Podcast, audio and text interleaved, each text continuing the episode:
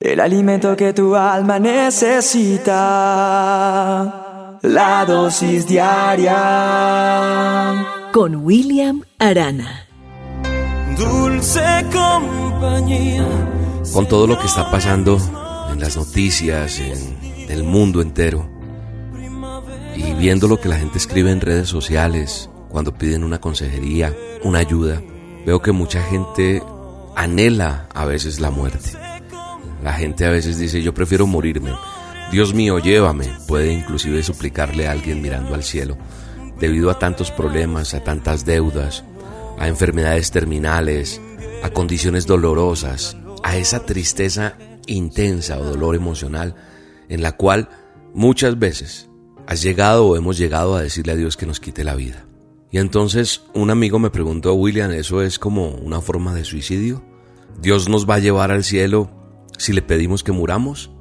Y entonces surgen muchas preguntas. Y de hecho también me preguntaba el amigo si esa oración era pecaminosa o no. Y sabe una cosa, querer escapar del sufrimiento, ese sufrimiento emocional o físico, es una condición humana, ¿sí? Porque cuando yo veo incluso al Señor Jesucristo que ora allá en el Getsemaní, donde dice, Padre mío, si es posible, pasa de mí esta copa. O sea que, que esto no me, no me corresponda, no quiero hacerlo.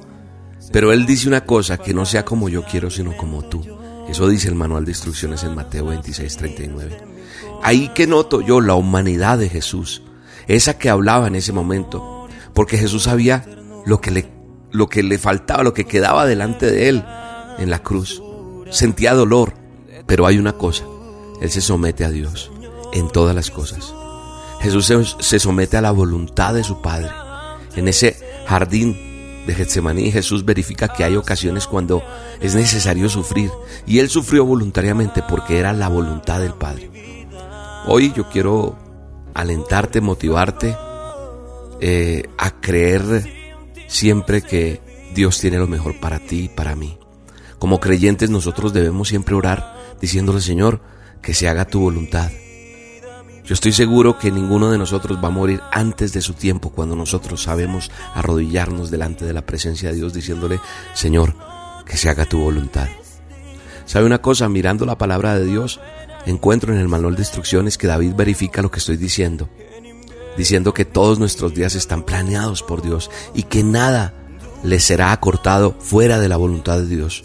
Dice, dice el salmista David, dice, tus ojos vieron mi embrión y en tu libro se escribieron todos los días que me fueron dados cuando no existía ni uno solo de ellos. En lugar de orar a morir, es mejor orar por la fuerza de Dios, por la gracia para estar firmes en cualquier sufrimiento que tú estés experimentando.